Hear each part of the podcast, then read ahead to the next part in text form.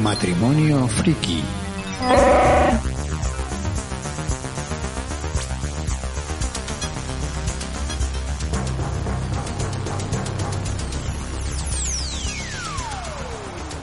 Hola y bienvenidos a un nuevo programa de Matrimonio Friki. Yo soy Juanjo Y yo soy Sonia.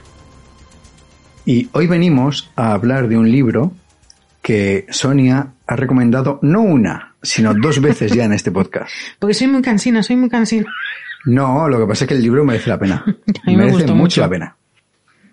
Estamos hablando, o vamos a hablar, mejor dicho, de un libro que lo tiene todo. Es decir, tiene videojuegos, tiene películas, tiene música. Y Tiene ciencia ficción. Tiene ciencia ficción. Tiene distopía, Sí. tiene acción, tiene drama, Tiene romance. tiene romance y asesinatos. Sí. Es, O sea, es completo. Es un ¿Qué más se le libro puede pedir? brutal. A nosotros nos encantó. Los dos nos lo hemos leído por lo menos dos veces, ¿no? Jazz. Lo hemos recomendado, o sea, a nivel personal, familiar, Sí. lo hemos recomendado y a todos los que se lo hemos recomendado les ha encantado. A todo el mundo.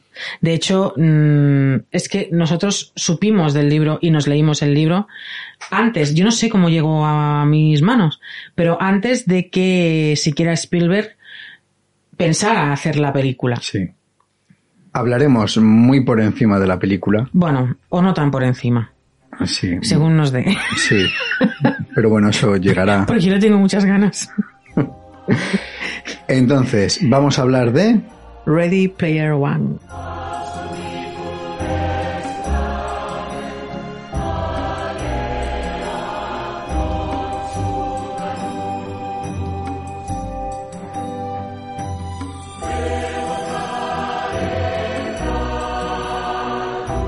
A ver, nosotros, yo ahora, por ejemplo, y tú, mm, por ende, porque si yo me lo leo, tú también. Así me gusta. Luego yo le recomiendo libros.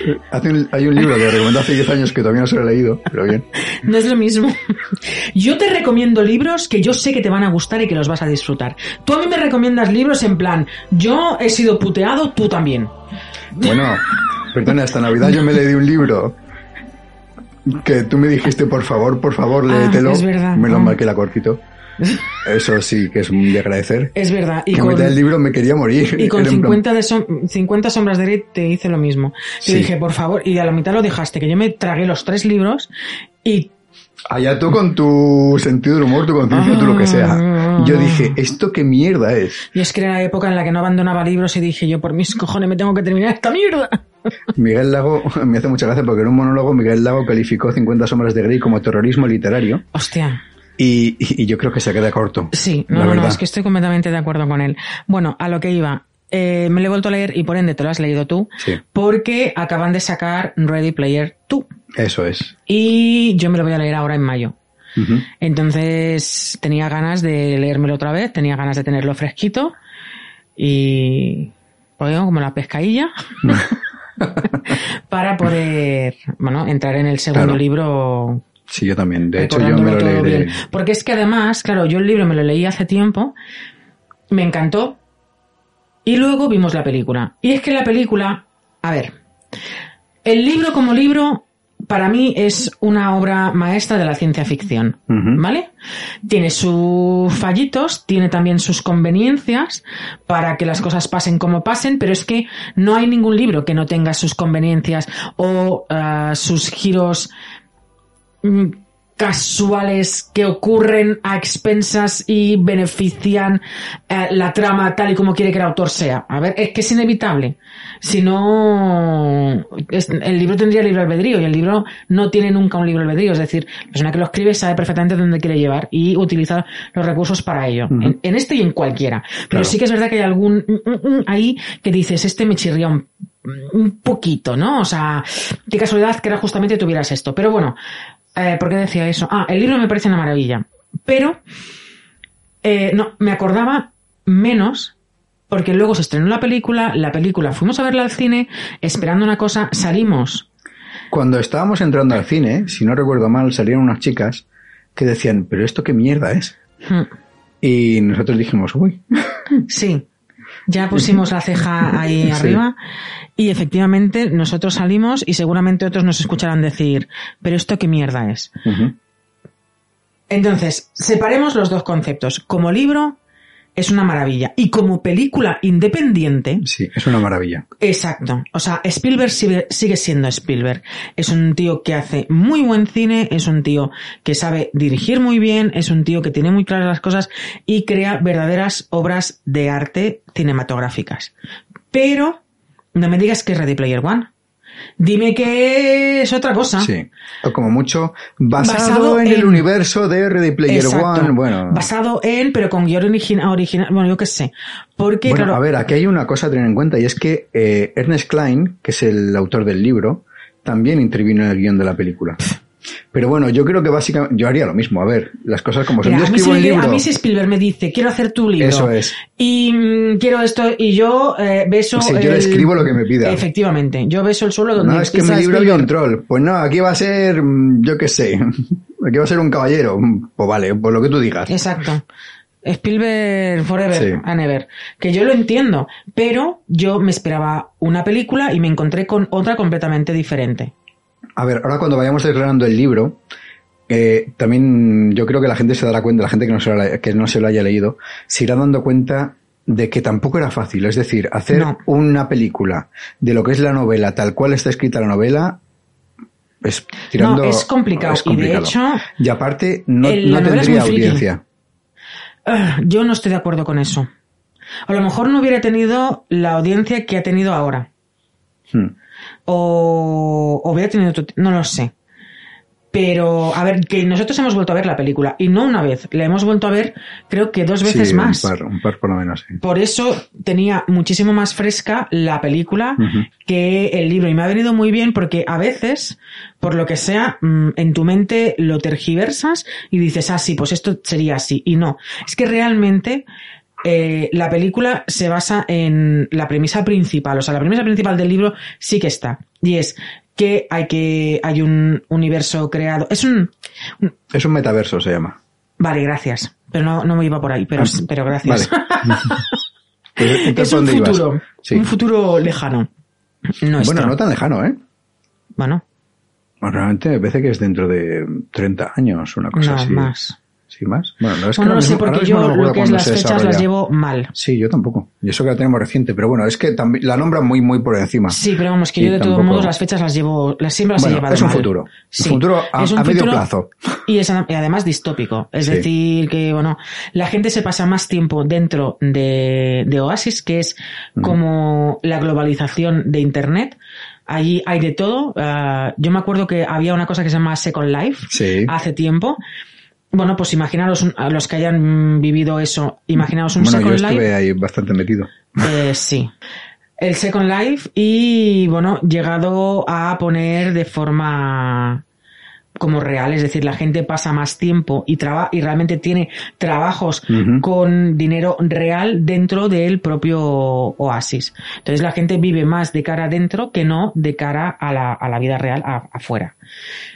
Entonces, eso se ve en la, en la película. Y dentro de Oasis tú te puedes crear un avatar y tú puedes ser, lo mismo puede ser, pues eso, un elfo, que un dragón con escamas púrpuras, Sí. como uno con un aspecto humano. O sea, puedes ser lo que te dé la gana y te aceptan como tal.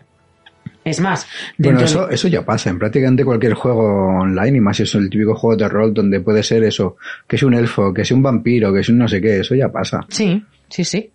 Y luego los hay que, bueno, que, se, que el avatar se parece más a, a ellos. También todo depende. Luego está la parte del colegio, que la parte del colegio sí que el avatar tiene que ser un avatar eh, Humano. humano, no sin disfraces ni tal, pero no tiene por qué tener tus rasgos. Eso es.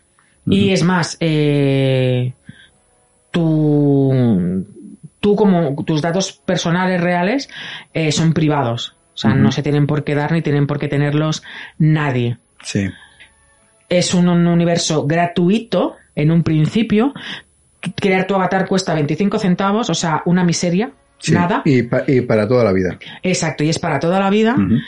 Y, y, bueno, y puedes estar en Oasis todo, siempre que quieras. Ahora, luego ya hay cosas que hay que pagar. ¿Quieres Lógico. ropa no sé qué, porque no sé cuánto es que la ha creado, no sé, pues la pagas. Sí, los típicos skins, ¿Quieres- las típicas mejoras, Exacto. los típicos, sí. ¿Quieres pasar entre planetas, teletransportarte de no sé qué? Bueno, pues eso tiene un coste. Cada cosa que tiene un coste, bueno, pues necesitas créditos. ¿Cómo vas consiguiendo los créditos? Pues como cualquier juego de rol, o sea, bueno, cualquier juego de rol, perdón, cualquier juego, videojuego, que vas consiguiendo monedas y vas subiendo de nivel. Quien mete más pasta, antes crece y antes lo consigue. Sí. Quien no tiene pasta, pues va haciendo lo que puede poquito a poco. Esa es la, la, la premisa mm, en la que nos basamos el, el mundo que ha creado el autor. Luego tenemos seis protagonistas, más o menos. Bueno, que son más, pero bueno. Tenemos a Percival, Sí. que es, Que es el el, protagonista protagonista, como tal. como Ujú. tal. Tenemos a Artemis, que es la otra, otra jugadora. Tenemos a H y, bueno, podríamos decir que estos se hacen amigos. Luego tenemos como más secundario a So- Soto y Dayton. Daito. Daito. ¿Y qué he dicho yo? Dayton. Ah, no, Dai- Daito. Daito, sí, son bueno. japoneses. Soto y Daito son Sí. japoneses. Luego tenemos a Sorrento, que es como el, el el malo. malo. Sí. Y luego tenemos a Halliday y a mm, Morrow, Marrow, Eh, sí, Morrow. Morrow, ¿no? Que son los creadores principales de Oasis. O sea, el libro empieza eh, explicando un poco, bueno, pues cómo es ese mundo, eh, quién lo ha creado y con, con la muerte de Halliday, que es el que se queda con el mundo. O sea, el otro se, como que se jubila, Bueno, eh, sí, dan a entender que tienen un... Una pequeña pequeños- discrepancia. Sí, tienen discrepancias, entonces uno dice, bueno, pues te quedas tú con Oasis, yo me voy, y el otro lo que se dedica es a hacer juegos educativos con su mujer, porque el otro se casa, el otro creador de Oasis se casa, y eh, esos juegos educativos terminan en Oasis. Y entonces los niños pero pequeños... ya no va tan directo como Halliday, que No. se queda al frente Sí, de, sí, él de se queda al frente de Oasis, sí. Y esos juegos educativos, de hecho, el protagonista, Parsival, eh, dice que él se crió con ellos, es decir, aprendió a leer, a sumar, bueno, todo lo que, las, lo que es la base, ¿no? Lo que sería... Sí, bueno, es que el colegio está dentro de Oasis. Sí, pero También antes, del colegio, real, pero- él ya aprende Sí, con esas sí, sí, sí. aplicaciones con las que crea el, el Morrow. Luego, bueno, pues mm, Halliday muere, que es como empieza el libro, y claro, Oasis queda en tierra de nadie, no tiene herederos, no tiene hijos, no tiene... Entonces es como que va, mm, iba a decir a sortear, no, te lo tienes que ganar. Entonces pone, ha puesto en todo ese mundo que es infinito, es inmenso, es todo lo Sí, que... sí, sí, es prácticamente infinito, sí. Porque puedes crear mundos tú cada día y lo que te dé la gana, o sea, es que no te lo Sí, acabas. es un poco como, como YouTube. YouTube dices... Mañana va- me creo otro canal, pues otro Sí. canal que hay. Y que hay gente creando contenido continuamente, con lo cual aquello no hace más que crecer. O sea, aquello no te lo acabas de ninguna manera. Pues esto es lo mismo. Y dice que ha escondido tres llaves mm, por todo ese universo, que hay pistas y que, bueno, que quien consiga la última llave, pues se quedará con Oasis y será el dueño absoluto y, y tal. Sí. Entonces hay una empresa que es IOI, que es donde trabaja Sorrento, que como hemos dicho es el malo, que tiene a los Sixers, los Sixers es gente que trabaja para IOI. Durante el libro nos explica en qué consisten esos Sixers, pero bueno, eso es más adelante. Y luego están los denominados Gunters, que son eh, chicos como puede ser Parcival, H o Artemis, que bueno, mm, son jugadores muy buenos, son hackers, son Sí.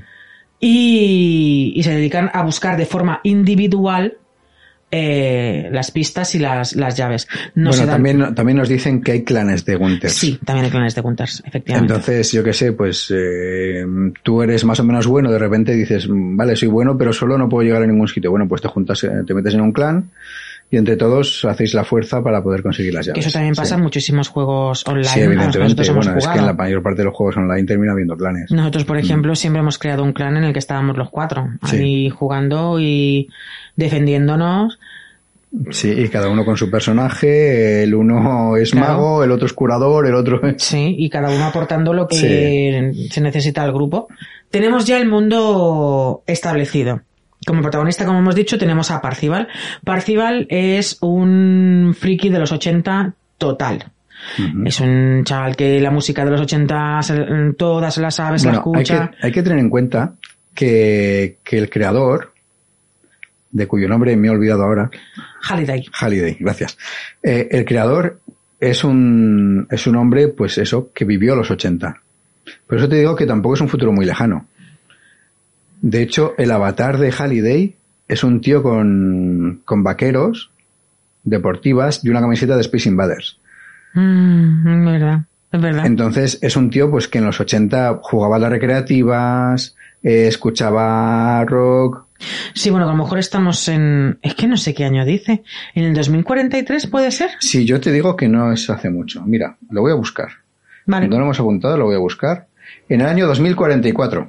Eh, yo he dicho 2043, ¿eh? Vale, pero por eso te decía que no hace, no, no es dentro de mucho.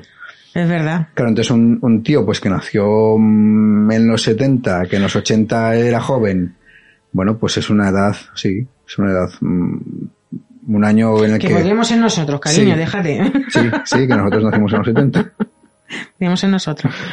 Vale, es verdad. Sí, aparte me sonaba que era por ahí, por ahí. Entonces, claro, por eso los Gunters, Parsival en concreto, que es lo que estabas contando tú, se especializan en esa época. Se especializan, se especializan, que me lío, en los 80, precisamente porque todas las pistas que pueden ir sacando y demás, pues, claro, son vivencias que ha tenido Holiday. Holiday. Halliday. Sí, no vacaciones, sino Holiday. Sí, Vale. Halliday. Entonces, ellos ah, están, bueno, cuando tal lo cuenta, el autor nos lo cuenta para nosotros nos enteremos, pero han pasado cinco años. Sí. O sea, la acción realmente empieza cuando han pasado cinco años. Sí. Y Y en cinco años nadie ha encontrado nada, nada. nada de nada. Y en cambio, ahí ya, ya empezamos con los cambios en la película. En la película parece que se- haya ocurrido ya todo, todo junto. También en el libro hay muchísima más explicación de por qué el mundo de Parcival es como es, Sí. el real, no el de su avatar. Cómo está el mundo es mm, sí que en la película se ve bastante bien la decadencia a la que llega la gente, pero es más crudo en el, en el libro Uy, sí, sí. bastante más. Luego, resulta que un día mmm, Parcival, bueno, pues se le entiende, bueno, nos cuenta lo del sol. Es que aparte eso, eso es una cosa que me jode mucho que la película hayan cambiado. Porque cuando llegan a como al almacén de H en la película, Sí. es como un sitio como a mí me, me- me recordaba como al- a un taller. Sí, es que en la película sí, es como un taller que está el tío ahí arreglando su gigante de hierro sí, a mí me y no sé recordaba más al taller de, ya lo diré el año que viene, de, de cuando el que hace de Lobezno tiene un robot. Ah, vale, sí, el... ¿Cómo se llama la peli esa? Pero bueno, sí, que tiene un, ro- un robot que lucha. Esa, sí, ese, esa Mm. película. Mm, Menos mal que tú me entiendes, espero que los demás también me hayan entendido. Pues eso, bueno, si me no, si no busca la película de Hugh Jackman, en la que, Sí, la que tiene un robot. la que tiene un robot, sí. Que... y tienen que luchar y el crío tal. Bueno, la cuestión que a mí me recordaba más a eso que no a un sótano, que es lo que Sí. tiene H. H tiene un sótano, como podría ser el sótano de una casa americana de toda la vida, con sus maquinitas, su ordenador, Sí, sus su pantallas, sus sus estanterías con libros, sí. exacto, su sofá, y quemaduras de cigarro de... Sí, restos de ganchitos por el suelo, sí. Exacto. O sea, y en cambio nos presentan otra cosa como muchísimo más técnica, aparte de que presentan a H como si arreglara coches y arreglara máquinas y tal, y H no hace eso tampoco. No, en el libro H es un luchador. Sí. Es, es un jugador, de hecho, de primera, que es súper rico, de cara a Percival, que no tiene nada, ahora hablaremos un poco. Eh, H en el, en el libro está forrado, Sí. Porque no para de ganar torneos y visita un montón de mundos y mata un montón de JPGs. De hecho, ay, de JPGs de, de- sí, ya te he entendido. de- vamos, de personajes. PVPs. No. ¿Cómo que no? Eh, ¿De qué peso estoy hoy? Hola, ¿a qué De casa, eh? PNJ. Piensa, McFly. De, de- Piensa. de personajes. Pues, Era muy fácil decir personajes, pero sí. vale. Bueno, que el tío se da bien la lucha. Y vive de eso. De hecho, H es nivel 30 y. Parcival es nivel 3. Sí. O sea, es lo que decíamos, que se nota el que le puede meter pasta o no a Oasis y H le puede meter pasta. Entonces, tenemos a estos tres que buscan, se hacen, son súper amigos desde hace mucho tiempo, eh, entre ellos juegan, tal, han Bueno, a compartido. estos dos. Estos dos, sí, he dicho estos Sí, tres ahora porque estaba pensando también en Artemis.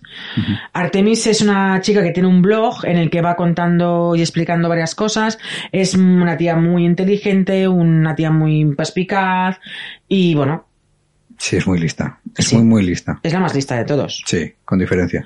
Pasa- los otros pasa que tienen memoria y son frikis, pero como lista, eh, es más lista Artemi- Artemis.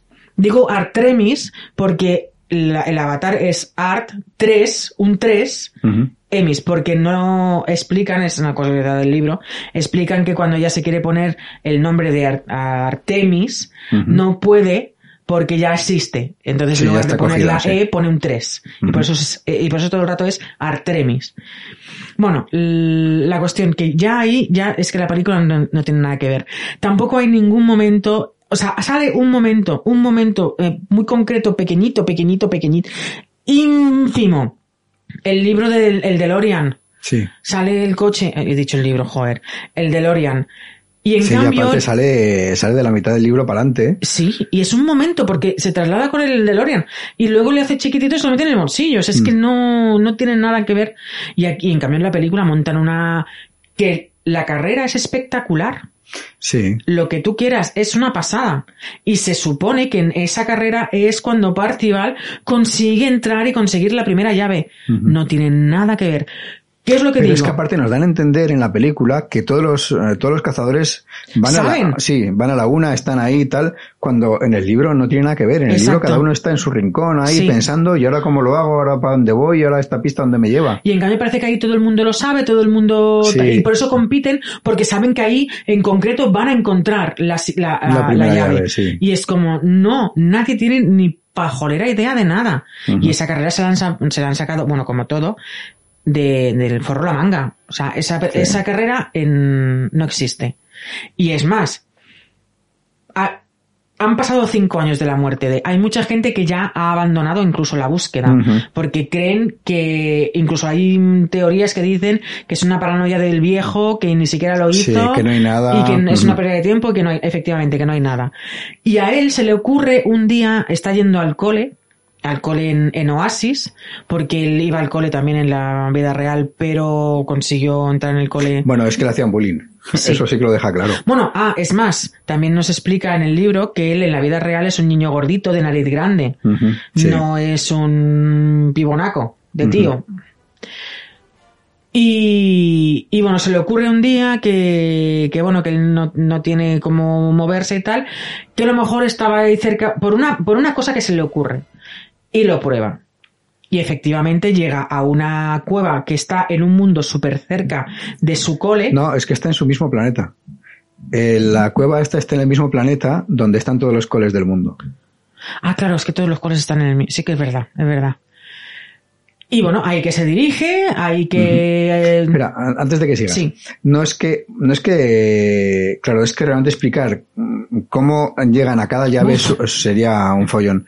Entonces sí, dejémoslo en que un día él va atando cabos y dice, coño, pues es que puede que la primera llave esté dentro de mi planeta. Claro, a ver, que yo entiendo, es lo que tú decías, eh, que yo entiendo que traspasar eso a la pantalla Sí. es harto complicado, porque no es el hecho de que haya una prueba que si la superas conseguirás acceder a- al sitio donde está la llave, Ujú. no, es cinco años de elucubraciones, cinco Sí. años de y de hipótesis, estudios y de mirar. Tienen, Claro. tienen el diario de Halliday, sí, que es un, que es un mamotreto de, no me acuerdo, dice las páginas.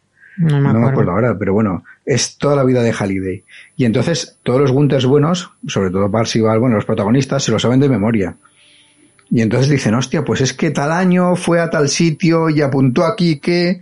Y se pasan así todo el rato diciendo, bueno, es que esto a lo mejor me lleva a algún sitio. Es lo que la película resulta que lo ponen como una especie de biblioteca Sí. donde van a mirar cosas que eso no sale en el libro por ninguna parte. No, pero mí- por sí.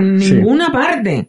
Bueno, de hecho es que en el, en el libro los tres, H, Artemis y Parcival, no están juntos en el mismo sitio hasta...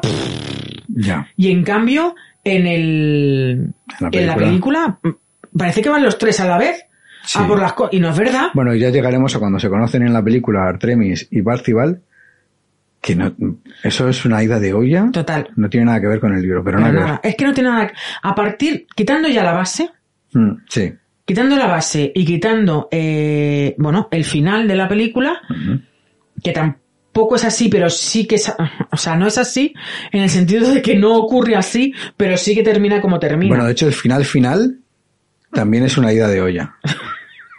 Pero bueno, vamos Pero a seguir, bueno. vamos a seguir, vamos por orden, va. Que si no, se- la gente se va a liar.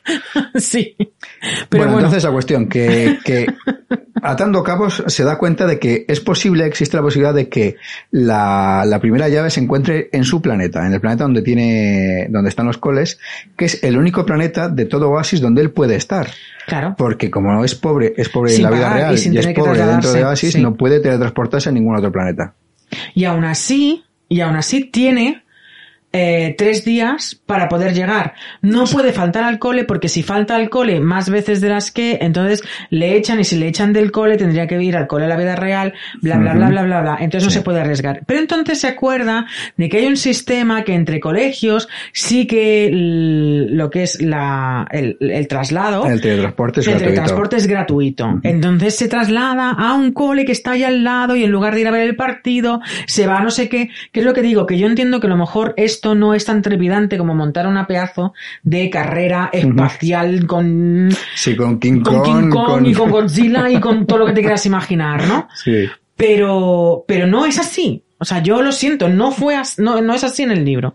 Y No, de hecho, a mí en el libro, por mucho que, que la acción en la película sea, pues eso, sea muy de adrenalina, muy de tal, a mí me produce muchísima más adrenalina y muchísimo más subidón leerme lo que es todo lo que es el libro que la peli. sí. Pero porque a mí me estimula muchísimo más mentalmente. Claro. Porque lo otro, el- la carrera, es una habilidad motora al fin y al cabo. Sí. Pero lo otro es una habilidad, una habilidad mental, Sí. que es lo que realmente Halliday tiene como esencia. Claro. No, no busca, busca una persona que tenga un cerebro para poder llevar todo lo que es Oasis. Y es una manera también de descartar. Claro. Y entonces, bueno, llega, se traslada allí, entonces ahí tiene un menos recorrido para ir andando, pim, pim, pim, pim, pim, y va, llega a una cueva, pasa varias pruebas, y cuando entra se encuentra que tiene que jugar a un juego que casualmente, que es lo que digo, a ver, casualmente, pero bueno, nos ha, dado- nos ha explicado que él lleva toda la vida, ah, bueno, desde que em, estudiando sobre Halliday y estudiando y leyendo y haciendo y mirando películas mm, de Ace, las, bueno, entonces justamente ese juego también es uno de los que se le daba súper bien porque lo juega con H, pa, pa, pa, pa, entonces tiene que ganar 2 de 3 y gana 2 de 3. Ujú. Bueno, salimos de allí y tachan tachan, ¿con quién se encuentra? Con Artemis Sí. que es el primer encuentro entre los dos personajes y él sabe quién es ella porque él hace tiempo que la sigue Sí, y que lee su blog y demás. En cambio ella no tiene ni pajolera idea de quién es él No, ni idea.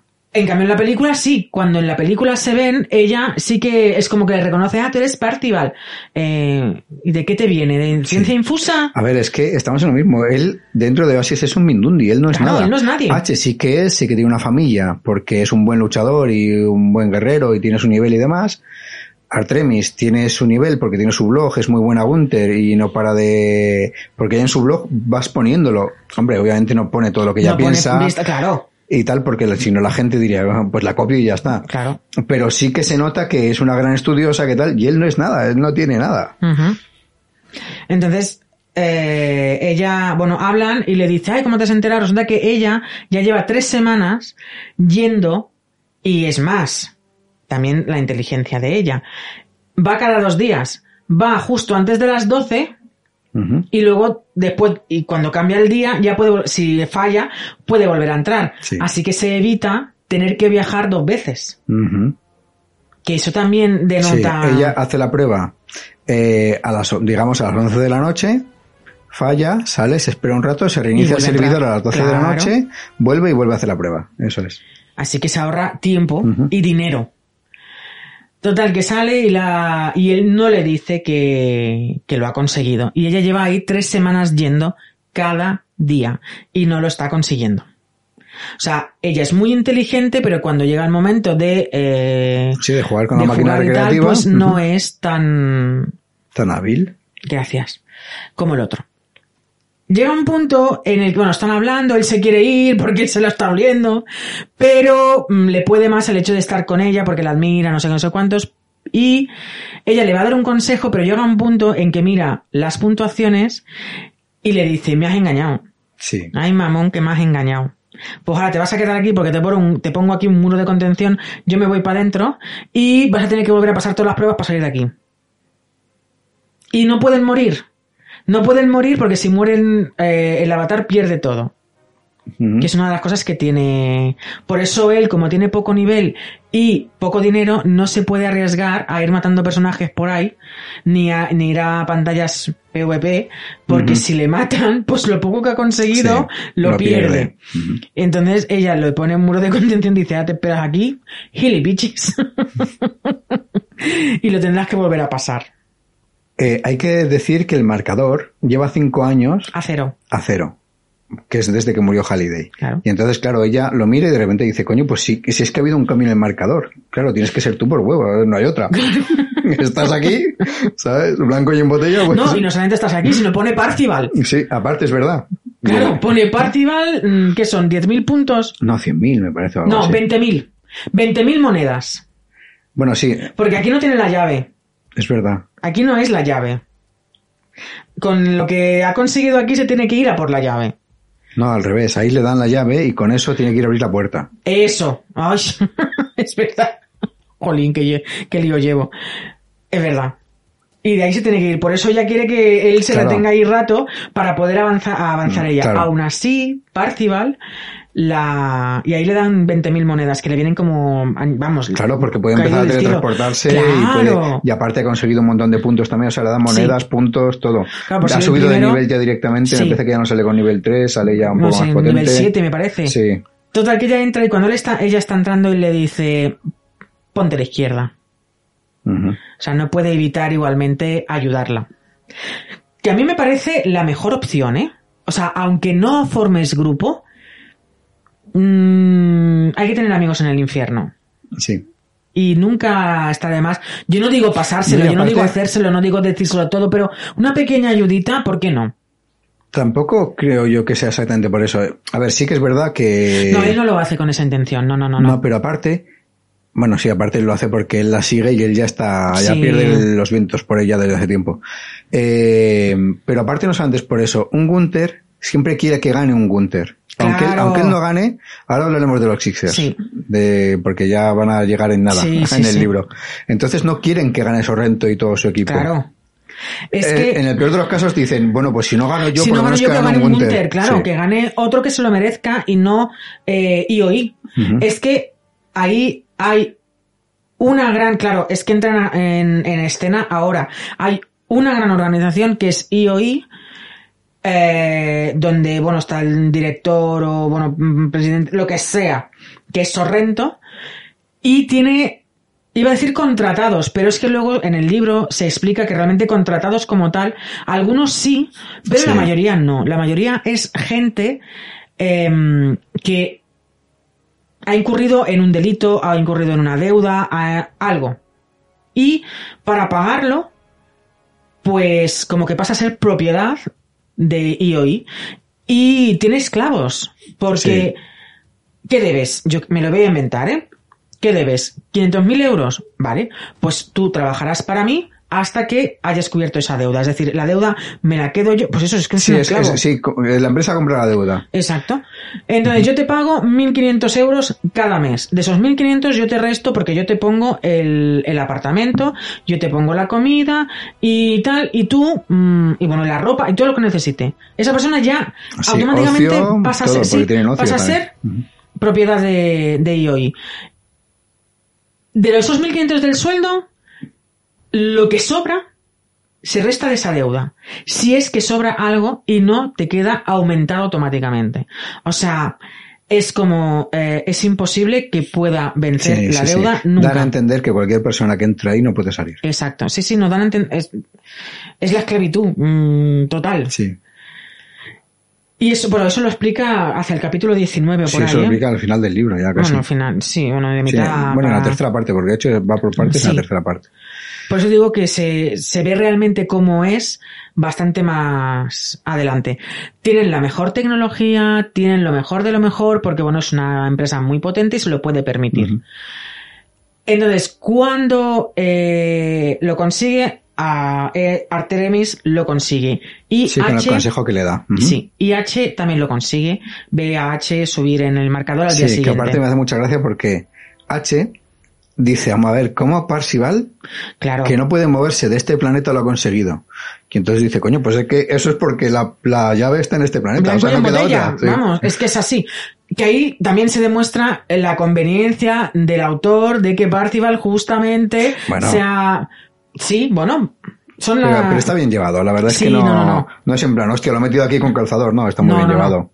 Está bien. Pero sí que es lo que decía, que son las conveniencias de que sea Parcival y no otro el que lo encuentre. No, no, no, que está, que está bien. Entonces, los tres primeros son Parcival, Artemis y H. Y automáticamente Sorrento.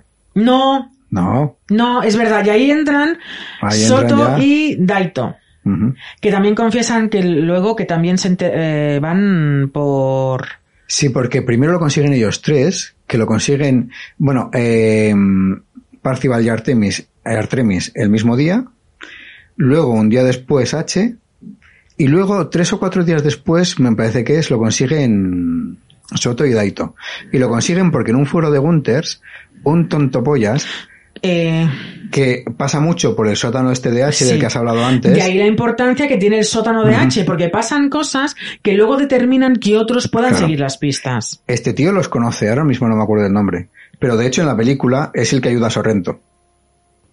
Es el, el avatar este grandullón que ayuda a Sorrento. Ah, pues fíjate si, si me parecía a mí que no lo había ni pillado. Si no, no lo había relacionado. No, para nada. Pues releyéndome el libro el otro día me di cuenta, digo, coño, este es este. Pero es que también le dan otro papel que no es. Pero para nada. En el libro, este hombre es, es un Gunter, se supone que es un Gunter, pero es un dejado, o sea, no, no se entera de nada. Es el típico flipado que se cree mejor de lo que es por el simple hecho de que es rico.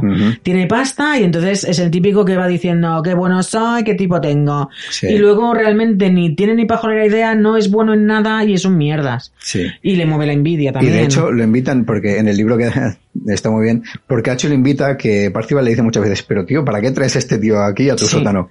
Y le dice, no, no, para recordarme continuamente que el resto de los Gunters pueden ser tan malos como él Exacto. y no como nosotros que sí que somos buenos. Porque aparte va, va de eso, va de Gunther, va de Mm. entendido y, y para nada, o sea, no... Y claro, ¿qué ocurre? Que cuando salen los nombres de Parcival y H en los marcadores, el tío, a ver, es tonto, pero tampoco algo de memoria tiene, algo de, de cerebro tiene. Y ata dos y dos. Sí, y relaciona, dice, coño, es que estos son mis amigos. Yo sé que H también es un pobre desgraciado que no puede salir de aquí. Entonces da la pista por todos los foros. Y en- ahí es cuando Sorrento dice, ah, vale, pues ya hemos localizado. Bueno, primero Soto y Daito relacionan eso y entonces ellos pueden ir a, a hacer la primera prueba y a conseguir la llave y luego automáticamente lo hace, lo hace Sorrento. Y cuando lo hace Sorrento ya no lo puede hacer nadie más. No. Porque ponen allí un muro y claro, Sixers mm, hay millones. Sí. Ciene y ciene de mm, ciene. Claro, ponen ahí un muro, nadie más puede acceder y ellos lo van consiguiendo todo. Pum, pum, pum, pum, pum, pum, pum, pum. Sí, a partir de, la siquiera se- de la sexta plaza para, para para adelante. abajo todos son Sixers. Sí. Y eso sí que sale en la película, se ve muy bien. Efectivamente, cuando un Sixer muere, se cambia de traje y, y otra vez. Sí. Que ahí en la película, la verdad que tal y como se muestra, lo, co- como lo tienen montado, a mí me parece que está muy acertado. Sí. Ahí Sí, que lo vi sí. bastante, bastante fiel al libro de cómo, de cómo se lo pudo imaginar Ernest Klein. Ernest Klein, sí. Eh, lo he dicho bien, eh, qué raro. A partir de ahí ya es como, mm, qué bueno soy, qué bueno soy, y le empiezan a, a llegar millones de emails. En los emails le ofrecen de todo. Sí. le quieren comprar la imagen para vender productos, tal, y ahí es donde entra, aparte de que él ya tiene eh, unas monedas con las que no contaba, pero aparte, pues eso, consigue muchísimo dinero tanto real como dentro de Oasis a través de, bueno, pues eso de vender su imagen. Lo único que él pide a cambio es no tener que dar nunca su identidad real. No tener que, que mostrarse, pero mientras sea Parcival y tal, pa'lante. Sí. Y efectivamente, bueno, el tío se monta en el dólar. ¿Qué hace IOI? Bueno, pues concerta una entrevista. En un principio recibe varios mails, no les hace caso. Y al final, bueno, pues decide contestar y le quieren hacer una entrevista. La entrevista también es bastante... eh, no, ni, ni siquiera eso es real. O eso sí que sale. ¿En dónde? ¿En la Porque la entrevista que le hacen a él es que en la película yo recuerdo la parte en la que van varios y como que le están entreteniendo. Pero en realidad, la primera entrevista que tiene, él va solo. Sí, sí, sí, la primera entrevista va solo. Es que en la película, ahora mismo no me acuerdo, pero creo que sí que sale esa entrevista. Es o que, una muy parecida, vamos. es que ya no sé si tengo las cosas mezcladas. Pero bueno, en el libro la entrevista es muy buena, o sea, le ofrecen el oro y el moro. Sí, que él va a ir ahí, que va a ser la mano derecha de Sorrento, que tal, que le van a... Bueno, no me acuerdo que qué le van a cifras le hacer dicen. todo, que le- que ofrecen todo para que lo- cuando lo consiga, la única que cuando consiga el huevo, el huevo es para Sí, lo que sería la propiedad de Oasis pasaría a ser de, de IOI. de IOI. Ujú. Y entonces eh, Parcival, bueno, les dice que ni de coña, que son unos mierdas y tal, entonces Sorrento pone su cara de y dice esto es lo que me esperaba. Y entonces el otro como que dice, bueno, esas son mis condiciones. Y una de ellas es que Sorrento se va a la puta calle y que entonces lo... Sí, y que se pone él como jefe de, de IOI, o de esa parte de Sí. IOI, sí. eh, al otro se le, agria- se le agrega el carácter y automáticamente suena el teléfono y dicen que sí, que eso está hecho. Entonces dice, bueno, pues yo, como ya veo la mierda que sois, ahora sí que os doy por culo. Va a ser que no. Y entonces cuando Sorrento le dice que muy mal, porque se lo han dado por, o sea, se lo iban a dar por las buenas, pero que si tiene que ser por las malas, será por las malas. Y le dice que efectivamente tienen una bomba, que lo van a matar, vamos. Sí. Que o para ellos o para ellos, que lo van a matar. Él sí que le intenta decir, es que no estoy ahí, pero no llega a tiempo y, y sí, sí, tal y como les dice que no y sale, la bomba estalla y, mata a su tía y mata... Bueno, mata a la mitad de la gente que vive ahí. Sí. Luego, bueno, la que da penita es la vecina, Sí, porque claro, la vida de él es una mierda, sí que eso en la película, la vecina se ve así muy de refilón, pero sí que se ve un poco. pero de refilón, refilón. Y, y Pero bueno, vamos, la, su tía es peor de lo que se muestra en la película. Sí. El otro pavo es peor porque ahí al fin y al cabo le mm, dan dos hostias por quitarle el portátil, pero no va por ahí la cosa. no, no, en el no. libro es, es más duro. Y la y por qué se queda con su tía también es más duro, etc, etc. O sea, Ujú. pero bueno.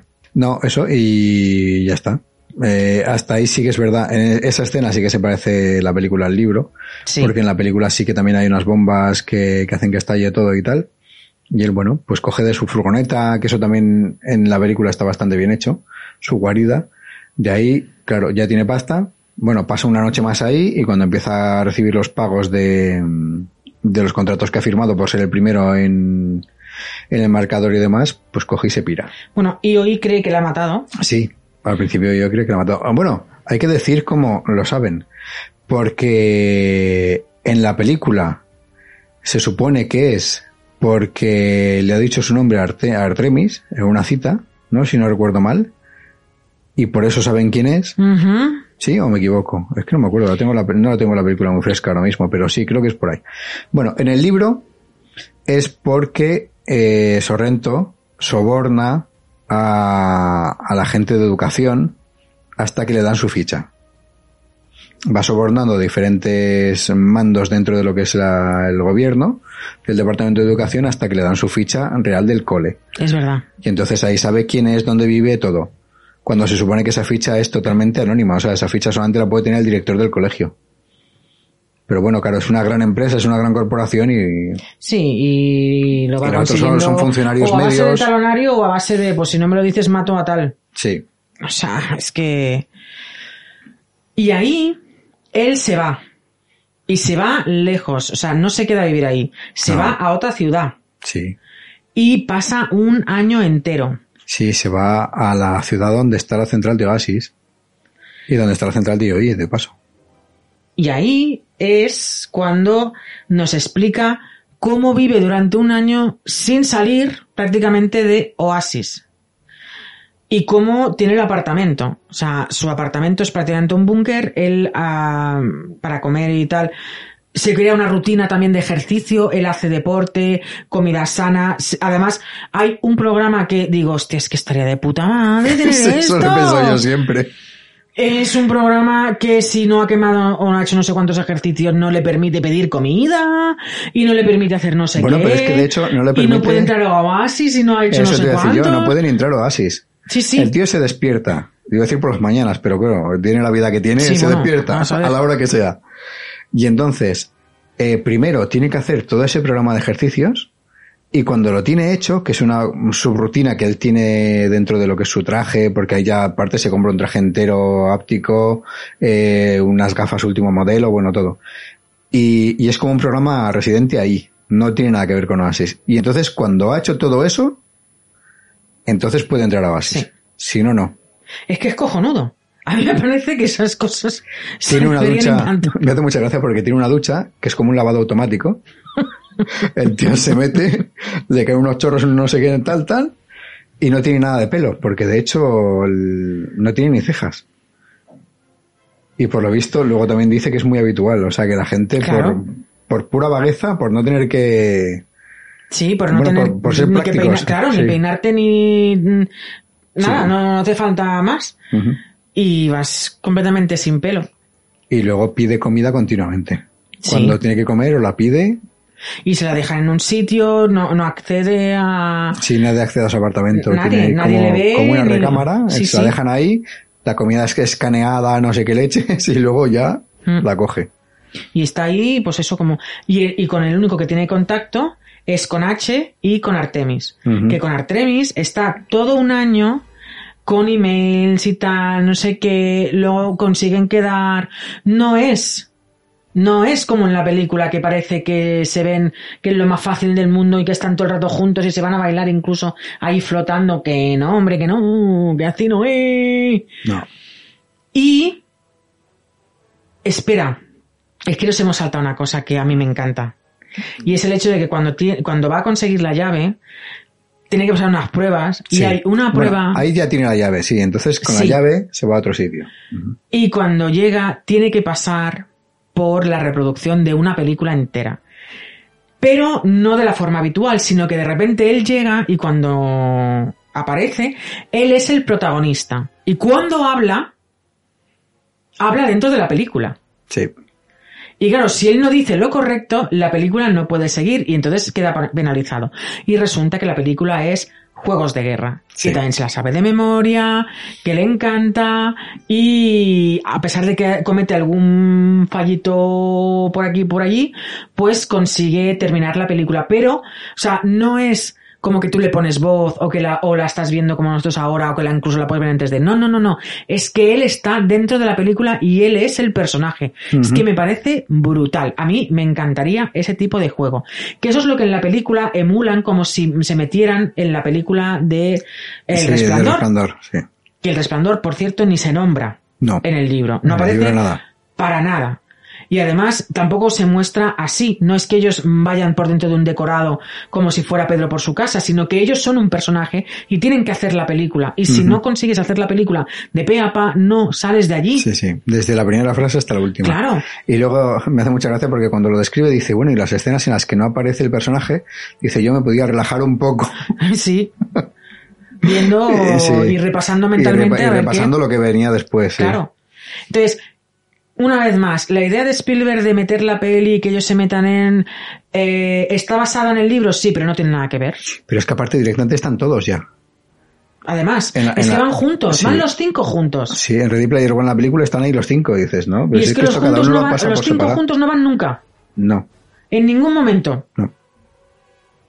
O sea, partiendo de esa base, y aquí parece que van juntos desde el principio, igual que consultan, van todos juntos a consultar la, Sí, la biblioteca esta. la biblioteca esta. para nada. O sea, es que, aparte de que eso no existe. Bueno, pues se tira un año chateando y hablando con Artemis y consiguen quedar. Y cuando por fin quedan, van a la fiesta de cumpleaños de un DJ. Sí. ¿Sabes qué DJ es, no? ¿Te acuerdas? Ah, El compañero de Holiday, el... ah el marrón. El Mar... Morrow, Marron. Morrow.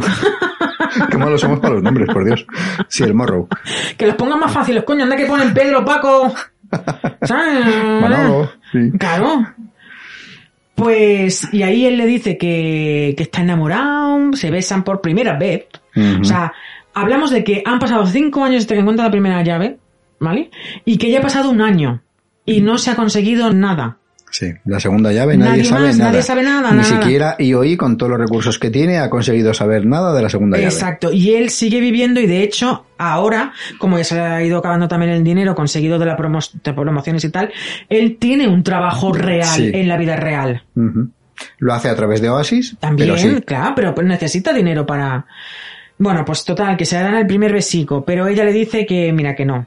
Que ella tenía sus prioridades muy claras y que ella necesita, que están haciendo el gilipollas, que, que no, que tienen que continuar buscando los huevos y buscando las llaves. Mm. Y entreteniéndose así entre ellos, pues que no lo Sí, va a conseguir. se, ella se pega una rayada de verdad. O sea, Sí. en el libro ella... Entonces, y aparte ella es verdad. Su objetivo. Sí. su objetivo es ganar, o sea, ganar lo que es todo el concurso y se están desviando completamente. Completamente.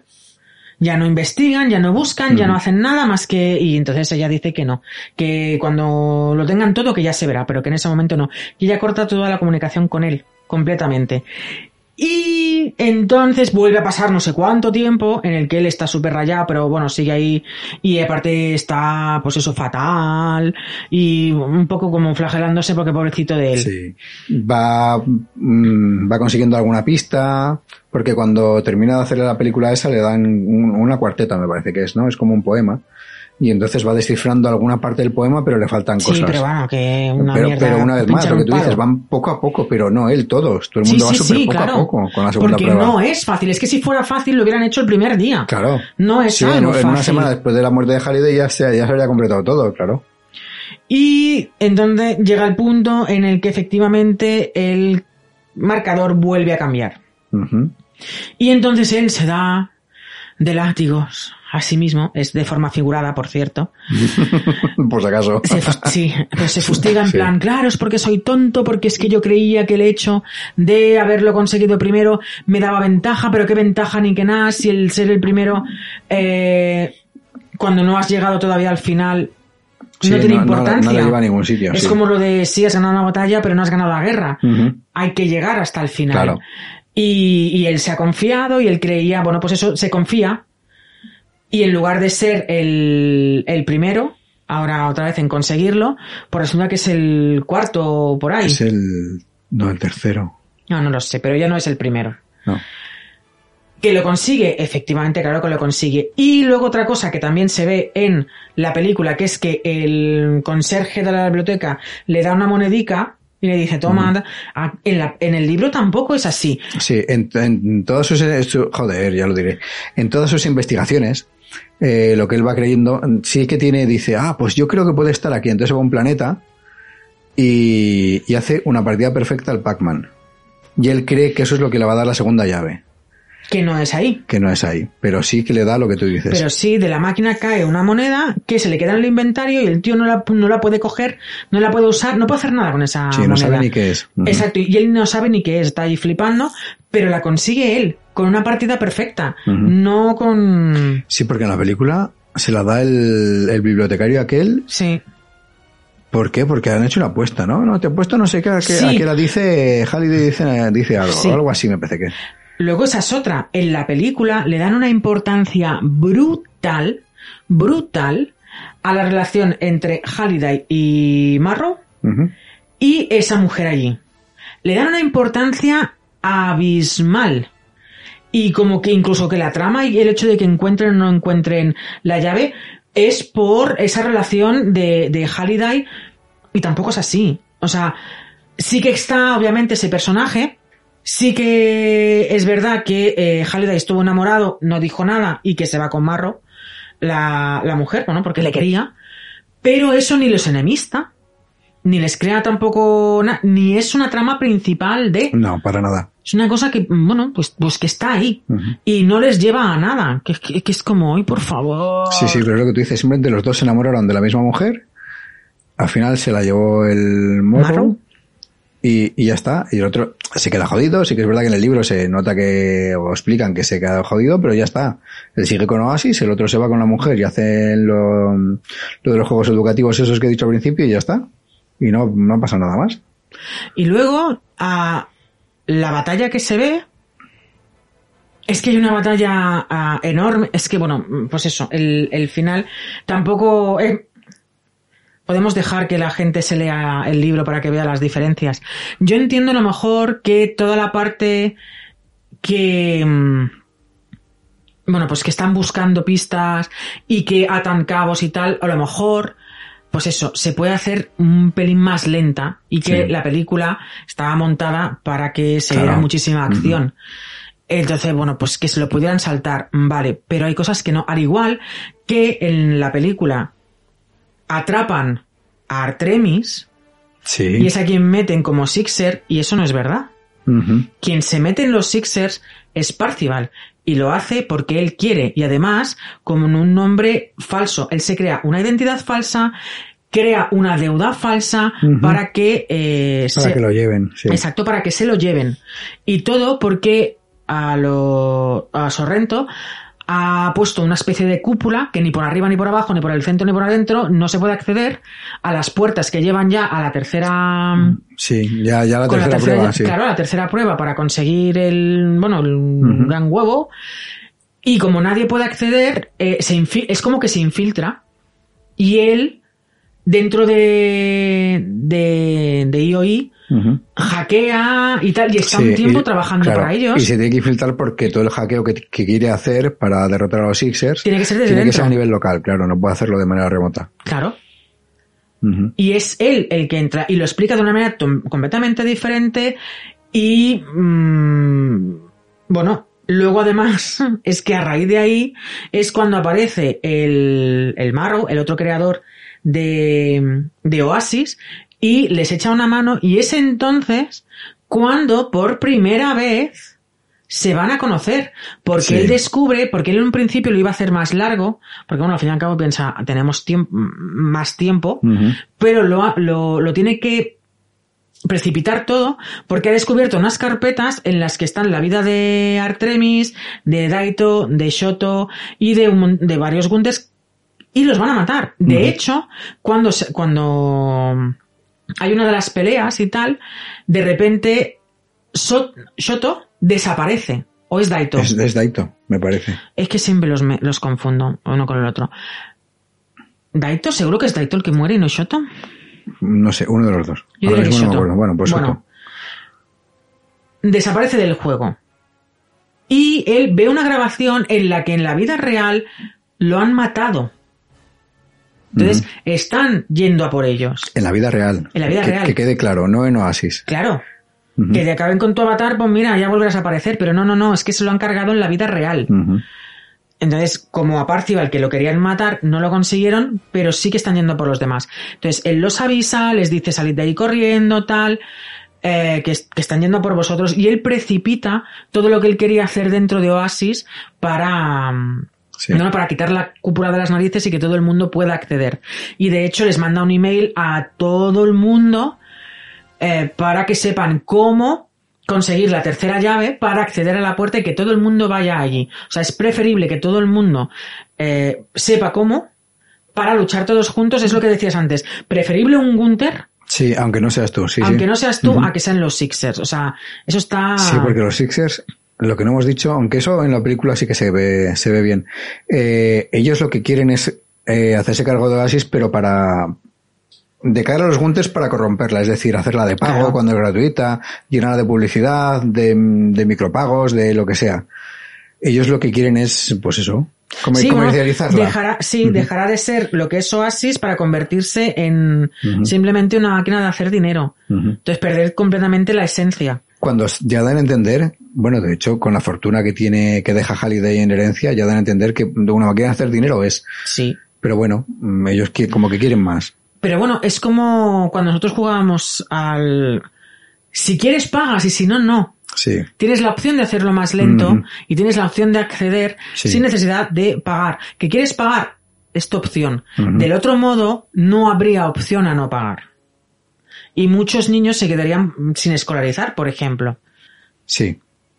Sí, porque en, en ese oasis que, que existe en ese momento, la educación es gratuita dentro de oasis. Totalmente. Claro, si la coge yo hoy, seguramente pues, la educación ya no fuese gratuita. Y o tienes la opción de hacerlo en la calle, teniendo en cuenta que la gente se está muriendo prácticamente de hambre y no hay recursos para nada. Y, Y que si no tienes dinero para hacerlo en un oasis, no vas a tener dinero para hacerlo en la Para calle. hacerlo en la calle, que- sí. O, o, bueno, pues te vas a Oasis, que todo, al fin y al cabo sí que eh, dan a entender que todo el mundo tiene una consola de Oasis para poder acceder.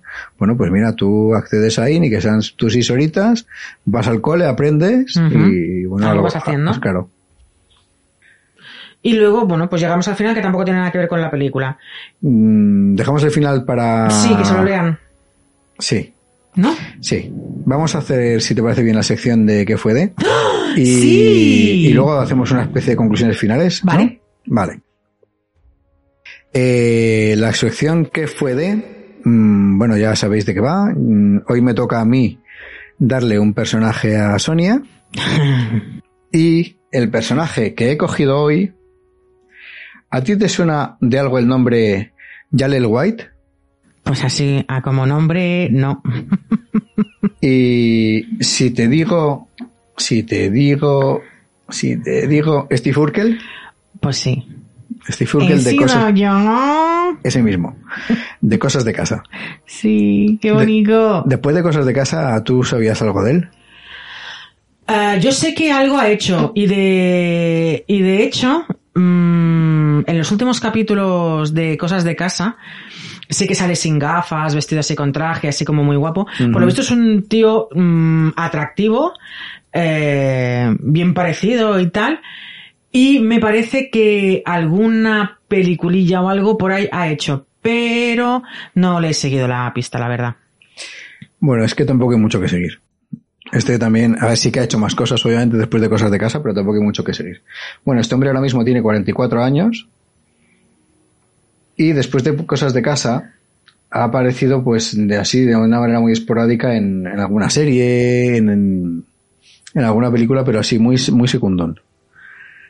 Y va a aparecer de nuevo en, como, como Steve Urkel. Ay, ¿por qué? Steve Urkel adulto. ¿Por qué? Pues yo qué sé, pues porque ya sabemos que últimamente la imaginación de los Eso te iba a guionistas no, decir, no la da para más. inventiva no, no, ¿eh? Y aquí tiramos de lo mismo una y otra vez. No sé. Entonces van a hacer eh, una especie de, de cosas de casa de, de cómo está ahora el tema. Y va a salir el de Steve Urkel, y aparte promocionando su propia marca de marihuana. Uf. A mí me parece un disparate total. Ah, bueno, no se puede decir el qué antes de, pero a mí esa premisa no me mola, pero para nada. Ya no me gustaba sin lo de la marihuana, como Steve Urkel como que volviera, es que no, porque, a ver, el personaje de él que sí, que tuvo mucho éxito, pero no solamente era él, es que el padre de Laura era otro pilar de esa serie. Sí. El padre, o sea, Steve Urkel sin el padre no era nadie. No, no, era el contrapunto de... Entonces no, Mm. no, no sé si también saldrá ese hombre o no, que a mí me encanta. Hombre, está mayor, ¿eh? Uf, que si está mayor. ¿En qué serie le hemos visto? Hombre, pues ¿En The Big Bang Theory salió? eh, no en en la de Barney, en Ah, en How I Met Your Mother. sí, en cómo conoce vuestra madre eso. Esa, sí, es verdad. Yo sabía que había salido en una de estas en plan cameo. Y, y está mayor, está, Está mayor. mayor. Pero bueno, a mí es que ese hombre me, me encantaba. Aparte es el poli bueno de Cuna de Cristal. Vale. Eh, lo de que va a promocionar su propia marca de marihuana es porque este hombre ahora mismo en la vida real tiene su propia marca de marihuana. Vale, bueno, ya está, ya me has dicho todo. Que no, vamos. A lo mejor tiene muchísimo éxito, ¿eh? Que hay mucho porrero por el mundo. Pero, mm, vamos, no creo que sea algo que yo vaya a ver. Bueno, sí, yo tampoco creo que ni que lo vayamos a ver, ni creo que en general vaya a tener mucho éxito. No sé, a lo mejor sí, nos sorprende. Tienen éxito algunas cosas que dices, eh, perdona, Ya. ¿por qué? Bueno, tiene éxito algunas cosas de las cuales algunas tú y yo vemos. Bueno, pero no es lo... Que nos acabamos de enganchar una vez más a un reality. Y es como, Mira. no, no, mi mente no puede. Hay que decir no que debe. llevábamos, llevábamos mucho, mucho, mucho, mucho tiempo sin meter mm, reality en el cuerpo. Sí. Sí, llevábamos más de un año. Sí, por eso, desde, pues desde la última vez que vimos este, Sí. que vimos este y el de eh, Fuego en la Isla. No, jugando con fuego. Ah, eso, jugando con fuego. Vimos el de Circle, que la versión brasileña. Sí, vimos, es que lo- las vimos todas, las que vi en Netflix. Las la, estadounidense, que era la original, y luego la francesa y la brasileña. Pues eso. Y ahora están con otra americana, ¿no? ¿Otra vez? Sí, están con la segunda temporada americana. Pues eso. Y vimos esas tres, la de Jugando con Fuego y ahora otra vez, pues de Circle, la, tempora- la segunda temporada. Que una vez más, lo mejor son los comentarios de la De la presentadora. presentadora, sí. Y una vez más vemos que no le ha dado tiempo a deshacer las maletas. Sí.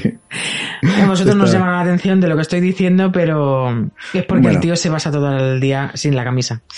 Sí, yo diría que la recomienda, vamos, que no es, si queréis verla, vedla, pero no es para recomendar, la verdad. No, a ver, es, es ver, reality de vez en y es reality malo, Sí. pero bueno, a quien le apetezca, mm, iba a decir embrutecerse la mente, tampoco, o sea, es No, es, para... en, es en puro entretenimiento, ya Sí. está, es para no pensar. Exacto, es estar un rato ahí evadido sin pensar y, y ya está, que al fin y al cabo es para lo que están hechos estos realities. Aparte a mí este me parece bastante mm, inocente teniendo en cuenta algunos realities que se han visto por ahí.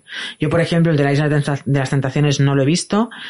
Eh, hace muchísimos, muchísimos, muchísimos años que nosotros no vemos Gran Hermano. Me parece que nos quedamos...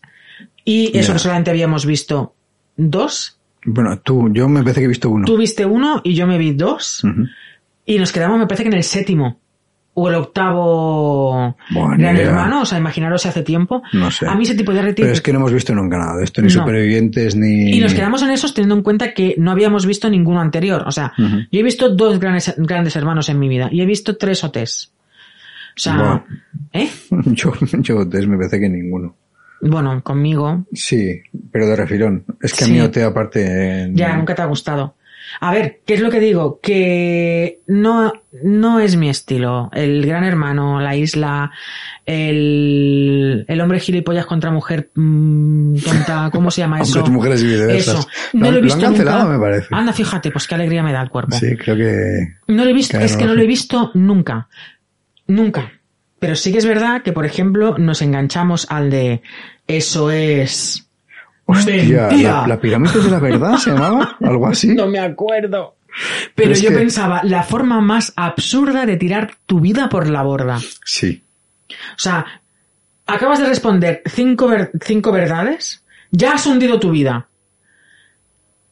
Coño, acábalas. Pero aparte, yo, ese programa en concreto, yo creo que está totalmente amañado. Por supuesto. Yo también lo creo. Yo es que, vamos, no creo que la Sí, bueno, es que todos, la verdad. Sí, inclu- incluido decir que el que estamos viendo ahora. Sí, es que cualquier cosa televisiva está... Pero sí, sí. ¿Cuál es el que decíamos que seguro que estaba amañado? Bueno, todos. Bueno, que también tuve una época. A ver, es lo que digo. mm, cada cual en la tele que vea lo que le dé la gana, que no tiene, no todo tiene que ser para volvernos más sabios. Coña. Ahora, sabiendo lo que se está viendo y con cabeza. Sí. Un poquito de todo, mm, un poquito de bla, bla, bla, y un poquito de lo otro, pues a ver. Tiene que haber de todo. Que si lo único que consumes es eso, bueno, pues para ti, para ti, Sí, bueno, pues tú mismo. para ti, eh, te voy a decir. Bueno, si lo único que consumes es eso y nos estás escuchando, pues aún vamos bien. Sí, aún estás a tiempo de salvarte.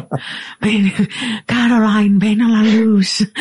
Bueno, y todo esto ha venido por nuestro Steve Urkel. Es verdad, que ahora fuma marihuana. Sí, tiene una empresa de marihuana ahora. Bueno, Muy bien. eh, pues nada, hasta aquí. Es que tampoco hay mucha más información de Pues este hombre. nada, hijo, que sangra bonito. Ay. Y, y ya veremos a ver cómo promociona. O no, no creo que veamos cómo No. promociona su marca de marihuana No. en un remake o en un cómo está ahora cosas de casa. ¿He sido yo? Vamos, aún no me he visto la serie de los Bridgerton como para verme eso. Y también tengo pendiente de verme el de Sombra y Hueso que ya ha empezado y tampoco que coño me leí los libros este mes pasado para poder verme la serie. Pasa que los libros no me han gustado tanto como me esperaba. Tenía las expectativas muy altas, las expectativas las carga el diablo y claro, Sí. no tengo yo muchas ganas de ver la serie ahora mismo. Yo no creo ni que me los libros de Sangre y Hueso y los de los Bridgerton tampoco. Bridgerton tampoco. Pues yo le estoy leyendo el cuarto a tu hijo pequeño y le está encantando, que lo sepas. le hace mucha gracia. Guay. Pero no sé. Es que, a ver, si no tuviese nada mismo ahora en mente, pero es que te- tengo una lista de pendientes. Ya. Ya que Lima, ¿sabes? No, pero los Bridgerton, eh, los libros como tal, están justo dentro de mi zona de confort. Ya. Son esos no libros que me dan lo que busco, en el sentido de sé cómo van a empezar y sé cómo van a acabar. Mm, Quiero que sea lo más original posible entre medias, pero quiero que me lleven donde me están llevando. Y quiero ver una historia romántica, eh, a veces un poquito salseante y a veces un poquito picanteta. Y no le pido más a esos libros, es lo que quiero que me den. No. Y, es bastante original como lo está contando y me están gustando, es mi zona de confort. Genial. Leo de todo, porque tú sabes que leo de todo. Me acabo de terminar, eh, y esto Marta va por ti, la trilogía de Mozambique, que es realismo mágico y va sobre, bueno, mm, todas las guerras que ha habido en Mozambique, cómo nos trajeron a un montón de, eh, al- algún de, de Mozambique, lo llevaron a Portugal y cómo... Y, oh Dios mío, quería arrancarme los ojos. y también me lo he leído.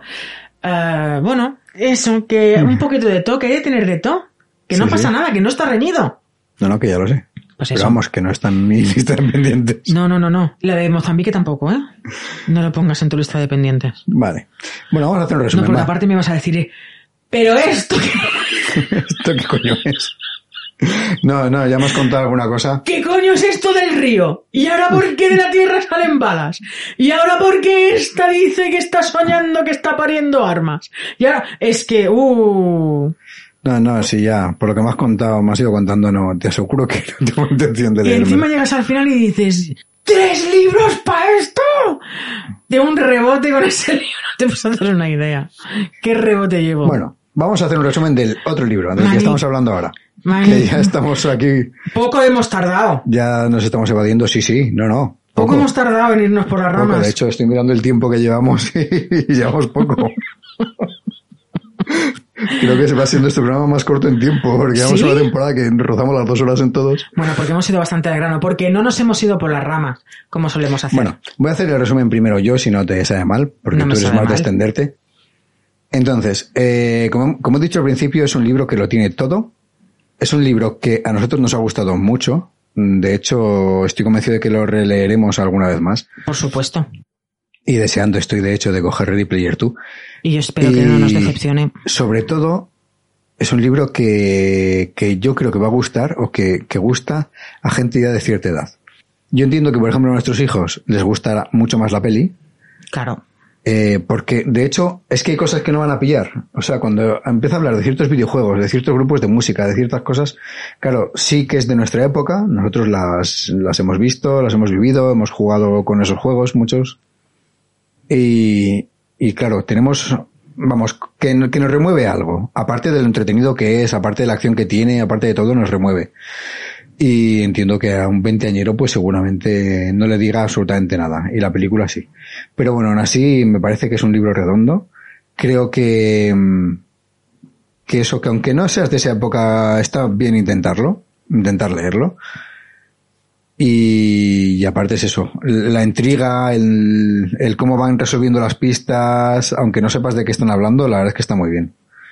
Y bueno, ese es mi resumen así a grosso modo.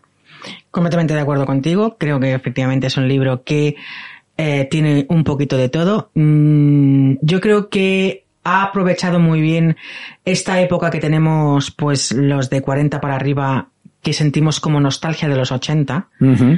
que es como decías, ¿no? Como que nos remueve. Sí que nos remueve porque es eso. hay ahora una ola de, pues eso, de nostalgia con las cosas ochenteras, con las cosas Sí. que vivimos. Eh, en muchos casos se compara el cómo viven ahora los niños y cómo vivimos nosotros. Que a mí estas comparaciones, a mí me, me, me gustan las comparaciones cuando son comparaciones limpias. Es decir, Sí. ahora tenéis esto y antes teníamos esto. No cuando es, es que antes vivíamos mejor, no, perdona. No, antes no vivíamos mejor. Mm, Yo mm, no, no, no, no creo que vaya. O sea, es que yo no creo que viviéramos mejor. Vivíamos diferentes, vi- diferente. Y vivíamos bien, porque no conocíamos otra cosa. Pero yo lo siento.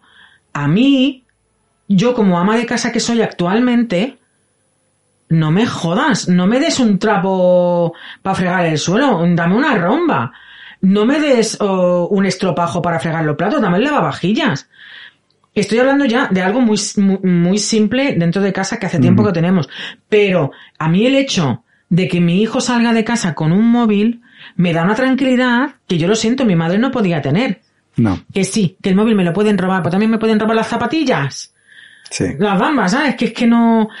Y yo, a eso de que, ah, es que antes vivíamos mejor, pues ¿qué quieres que te diga? Antes éramos un poco más inconscientes. Antes vivías de cualquier fuente y no te preocupabas de contagiarte de nada. Y no es por nada. Pero aquí tenemos la prueba de que mm, no podemos ir por el mundo sin tener precauciones, que luego mira lo que nos pasa. Sí. Pandemias. Sí, sí. Pasa que llevábamos también mucho tiempo mm, muy tranquilos, sin grandes cosas. No, a ver, en general ahora mismo se vive mucho antes, mejor. sí, o sea, antes te caías, te raspabas con todo el asfalto y te daban una palmada en el culo encima por haberte caído. Pues yo lo siento, eh, no. yo si mi hijo se cae, pues mm, prefiero arrancarme el ojo antes de que el niño se haga daño.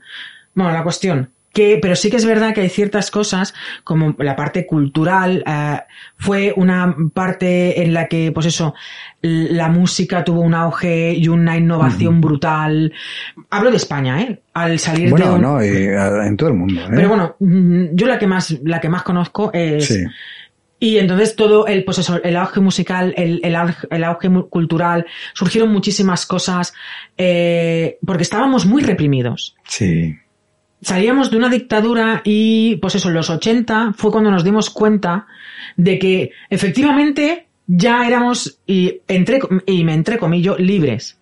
Porque la libertad real, mm, bueno, eso es para otro día, ¿vale? Sí. pero sí que no estábamos al menos dentro de una dictadura. Entonces, pues eso fue una explosión brutal. También vinieron épocas muy malas, épocas en las que la gente no tenía ni idea de las drogas, de que la gente Uf. empezó, bueno, eh, Sí.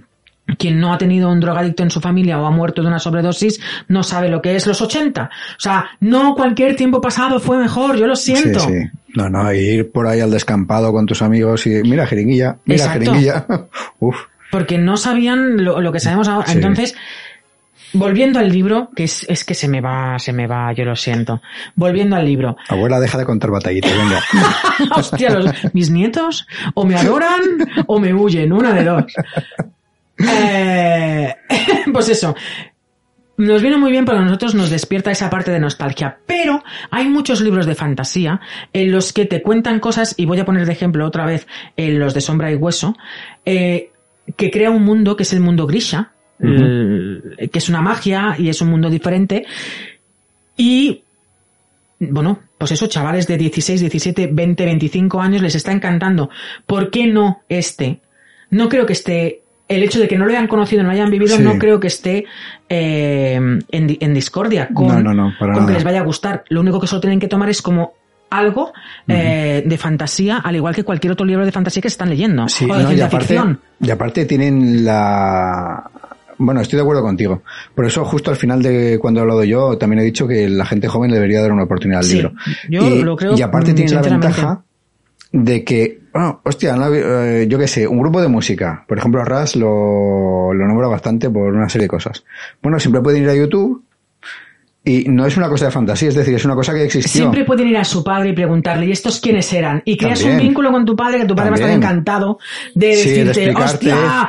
Este grupo, ¡buah! Sí, de explicarte, no, pues yo me iba con mis amigos a las Claro. máquinas recreativas, o yo, sí.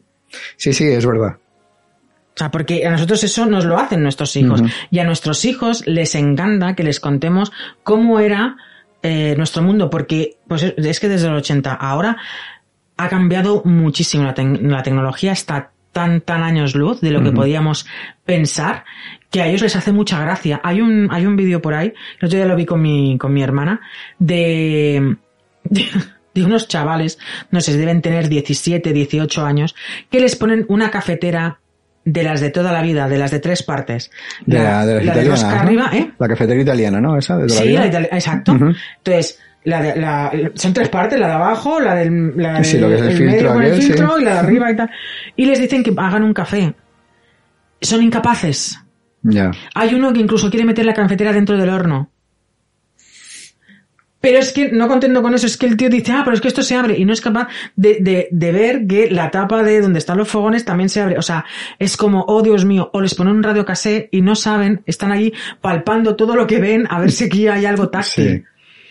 Sí, o un teléfono de estos de, de rosca, no me acuerdo sí. cómo se llaman. Sí, de esos vídeos he visto yo alguno también. Y, y es flipante, y a, nos- a nuestros hijos les gusta. Nuestros hijos no, ca- no caerían en ese error tan garrafal. Nosotros sí que les explicamos. Y bueno, también está el vídeo contrario, que hay unos abuelos que les ponen un expreso y les dicen, ahí la tenéis. sí, venga a hacer un café, ¿no? y no son capaces. También hay un vídeo en el que los abueletes tienen que llegar a una dirección a través de Siri.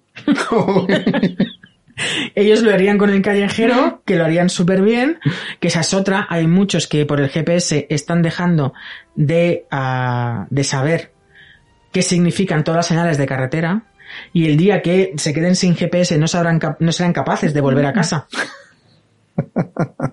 Yo lo digo, Bueno, no creo que llegue ese día. De hecho, que nos estamos, quedemos sin GPS, no. estamos mucho más cerca de que decir al coche, llévame aquí y tú tumbarte ahí a ver una peli. Sí. Estamos mucho más cerca de eso Sí, que... Pero bueno, si todo acabara y hubiera un cataclismo de esos, tú y yo seríamos capaces de llegar Sí, a cualquier lado. sí, nuestros hijos seguramente no. Y no sé qué iba a decir ahora. Pues eso, volviendo al libro, por Dios, y no me dejéis que me vuelva a ir, ¿vale? Volviendo al libro, creo que es un libro que, pues eso, que muy completo. Tiene sus pequeños errores, tiene sus pequeños momentos de, bueno, aceptamos barco, porque sí, porque Sí, sí, sí que la típica cosa que dices, hombre, esto sí que... a lo mejor podría ser un poco forzado, sí. Pero bueno, mm, como, como en todo, ¿sabes? Que tampoco Sí, sí, es, sí. no es algo importante realmente. Y creo que vale la pena. Si a quien le haya gustado la película, creo que debería darle una oportunidad al libro, porque la premisa es la misma y si la premisa de la película le gusta, eh, verá muchísimas más cosas, verá batallas muchísimo más épicas, verá momentos mucho más... También habrá momentos mm, en los que entenderá cosas que a lo mejor en la película solamente se las plantan ahí y ya está. A mí me parece un libro muy completito y que realmente vale la pena, vale la pena leer. Y eso. Bueno, pues dicho esto, vamos con las recomendaciones. Recomendaciones. Venga, empiezas tú. Vale. Yo quiero hacer una recomendación general. No una en concreto como tal. Aunque viene. Poneros el cinturón cuando os pongáis en el coche. Bueno, eso si no lo hacen es multa. O sea. no, venga, sí que sí. sí que viene promovido o influenciado por una lectura que en la que estoy ahora inmen- inmersa, in- inmensa iba a decir, Inmensa, es una inmensa lectura en la que estás inmersa, sí. Pues, bueno, la, la lectura es Soy Yunque dos lunas, de, de Carlos Ruiz. Eh, Muy buen una- tío. Sí, es un autor que conozco, es un encanto. Y bueno, me compré el libro electrónico en, en Amazon ahora hace poco. Lo tuve anteriormente por el Kindle Unlimited, pero se me acabó y al final lo compré. Y, y bueno, la recomendación que es a lo que iba. Ah, creo que deberíamos darle una oportunidad, o sea, más oportunidades a los autores noveles, noveles se dice, La- nuevos, independientes, que publican, que se autopublican o se autopromocionan, porque no les queda otra, porque se encuentran verdaderas joyas. Aún no me he terminado el libro, por eso la recomendación viene un poco más amplia hacia, pues eso, dar oportunidad a autores independientes más que al libro en concreto, porque como no he llegado al final, mm, dudo mucho que me vaya a decepcionar porque es que está está muy, muy, muy, muy bien lo que llevo leído. Estoy encantadísima de, de, de estar leyéndolo por fin. A quien le haya gustado, yo qué sé, Juego de Tronos, a quien le haya gustado El Hobbit, a quien le haya gustado mm, cualquier libro de, pues eso, de, de, de aventuras, de este tipo, épicas, legendarias, de mundos extraños, con reinos, con... Esta novela le va a encantar y además es que está muy currada. Está bien hecha, está bien corregida, que hay algunas veces que los autores independientes no cuidan esa corrección y es muy importante, al menos para mí como lectora, es muy importante la corrección, Sí. no encontrarme faltas de ortografía, que esté bien, bien maquetado, Uy, bien, Yo me acuerdo alguna vez haber cogido algún libro de estos a cero euros en, en Amazon para el Y- sí. Kindle y te pones a leerlo y dices, no puedo. No, exacto, y abandona. Y a lo O mejor sea, el libro hubiera estado muy bien, pero lo, lo- Sí. lo abandonas porque no soportas que ponga a, a ver con V. o- Sí. o- entonces es como, no, estas cosas no puedo. Sí, a ver, que una cosa es que se te escape un pequeño fallo que incluso en los grandes libros de grandes editoriales, bestsellers, tal, hay algún pequeño fallo. No de se de deberían permitir, porque para eso las Sí. editoriales cobran lo que cobran. No se debería permitir. Pero bueno, si te Pero encuentras bueno. en un libro de 500 páginas un fallo, dices, oh, bueno, se lo ha pasado. Sí, bueno, pero pero de repente que en un párrafo haya cinco faltas de ortografía y dices, mira, no, hasta aquí no. O faltas gramaticales. O O, faltas sea, gramaticales, para eso está la función del corrector. Es que esa profesión existe y, y para eso está. Para corregir. Por, mm, y al igual que los traductores, un buen traductor te puede hacer un libro maravilloso o un mal traductor Sí. te puede, te puede Sí. hacer una traducción en plan Google y es como, por favor, no. Entonces, pues eso, darle la oportunidad a, a más autores eh, nuevos e independientes, que muchos se lo curran mucho y realmente valen la pena. Y nos estamos perdiendo a lo mejor historias muy buenas porque no conocemos al autor o porque lo ha autopublicado en, en Amazon o porque no se le ha dado la publicidad correspondiente y pasa desapercibido. Que sí, que sé que hay millones de libros y que todo el mundo piensa que su libro va a ser el mejor y si no nadie lo escribiría y nadie lo, Sí. Pero en este caso, eh, yo por ejemplo llevo casi la mitad del libro leído y he de decir que es que es- está tan bien escrito, la historia es- me está gustando tanto, la, me está dejando el corazón muy calentito, a pesar de que es una historia de estas épicas que pasan cosas, que no...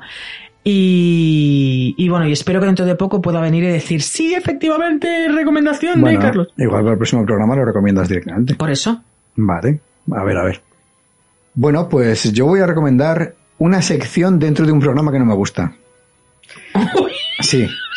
Hay un programa español eh, que lleva chorro mil años en antena que no soporto, que se llama El Hormiguero. ¡Ah!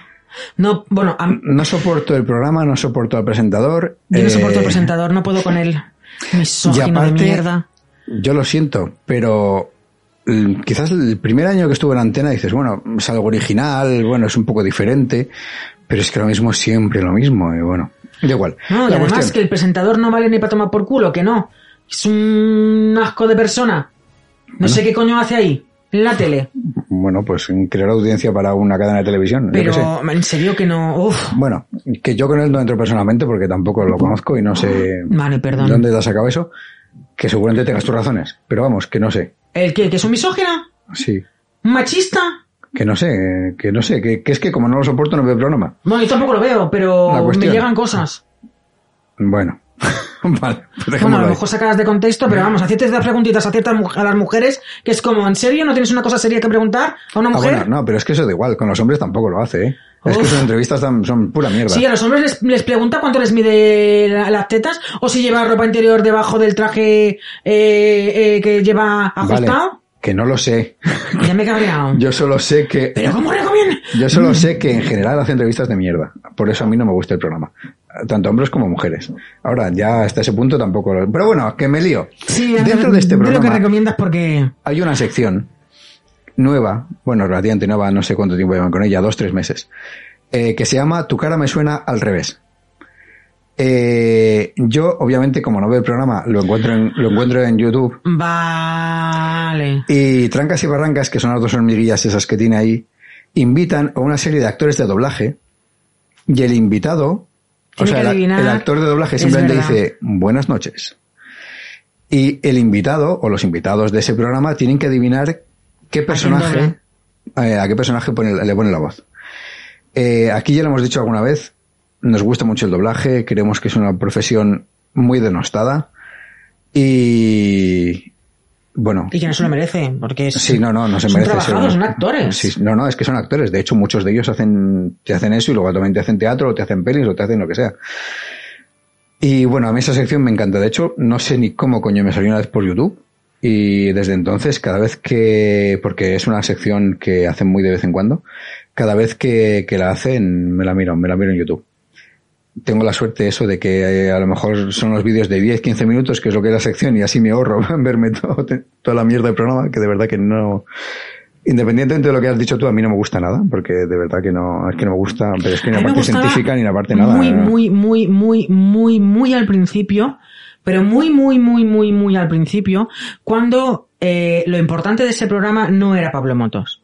Lo importante de ese programa era todo, un montón de cosas. Mm. O sea, estaban los entrevistados que luego participaban en juegos de magia, participaban en juegos de ciencia, Sí. hacían... Ahora no, ahora es Pablo Motos y lo estúpido que es. No, es que no puedo con él, ¿eh? No puedo con él. No te puedes Bueno. hacer una idea. ¿Qué caras te estás poniendo? Porque no le ves la cara. la cuestión, tu cara me suena al revés, ¿vale? Eh, búscalo en YouTube. Y... Sí, no, en el programa no, al YouTube. Sí, sí, en YouTube, en YouTube. Y nada, y está, está muy bien. Yo, como, como me gusta el tema del doblaje, adivino prácticamente todas. Es verdad. Pero- Para ti se te da bien. Sí, yo tengo... Para coger el tono de voz, sí. Y En- eso que tengo una voz de mierda luego, pero... No, no es verdad. Pero no, pero en casa estamos. Ay, este actor de qué me suena, este actor de qué me suena. Y yo de tal, tal película. Y entonces empezamos. Ah, or- estamos tal. Ay, esta voz, esta voz. Y entonces es él cuando dice, esta voz es la de tal, tal, tal. Y es como, ah, sí, entre los dos hacemos uno. Sí. Hostia. Eso es bueno por una parte y es malo por otra. Si entre los dos hacemos uno. ¿Por qué?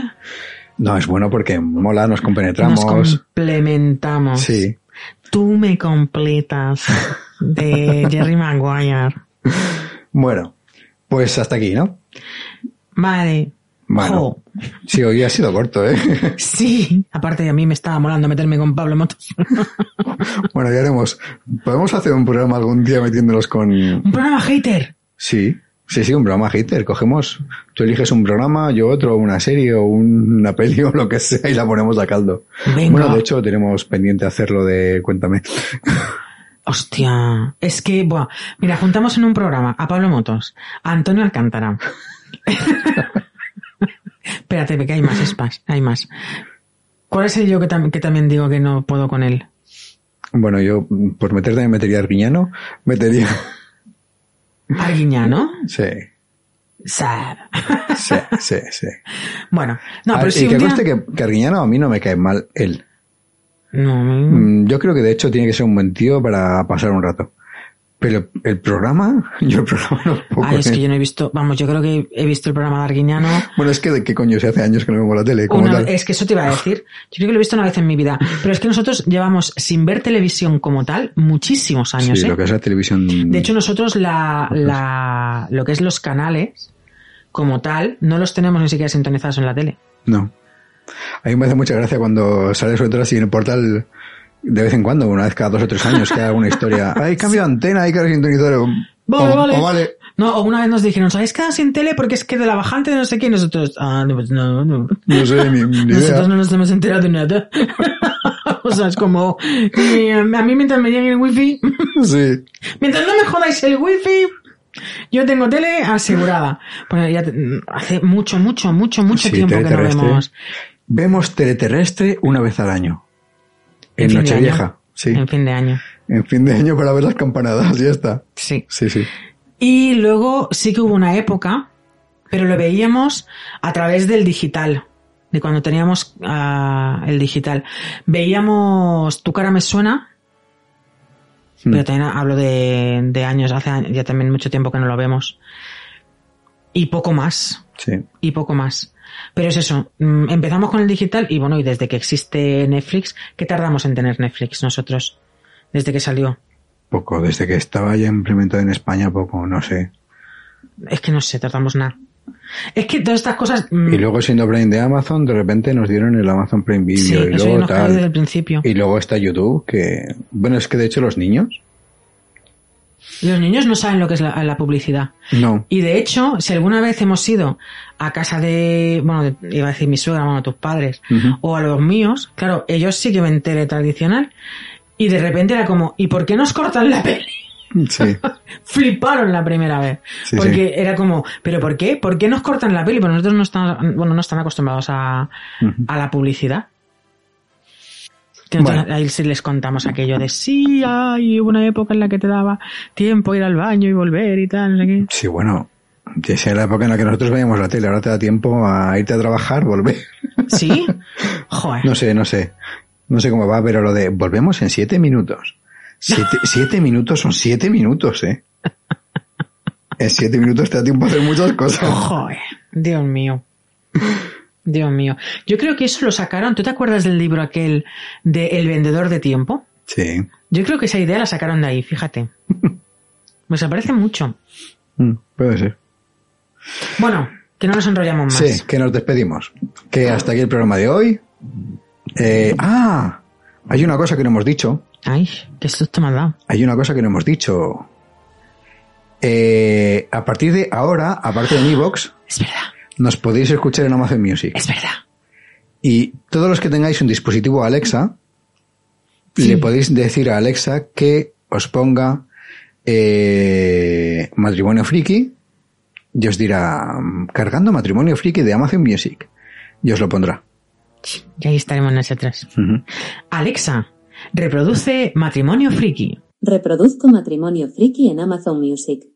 Retomando el último episodio, E.15 de Big Bang Theory, opinión, curiosidades y fallos.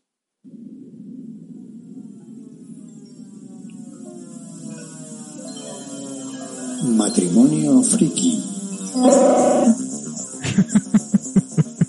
Así que eso, y quizás en breve saltemos a alguna otra plataforma, pero bueno, nuestra casa en un principio siempre va a ser Evox, que estamos muy bien aquí, y son muy majos con nosotros. Eso significa que nos mandaron un mail de su alta está bien hecha, pero bueno. Eso te iba a decir. Tenemos una relación tan estrecha. Pero sí, no, en un principio estaremos alojados siempre en Evox. Y nada, y eso, y hasta aquí, ahora sí. Hasta aquí nuestro programa de hoy. Y nada, nos vemos en el siguiente. Nos vemos en el siguiente. Chao. Chao.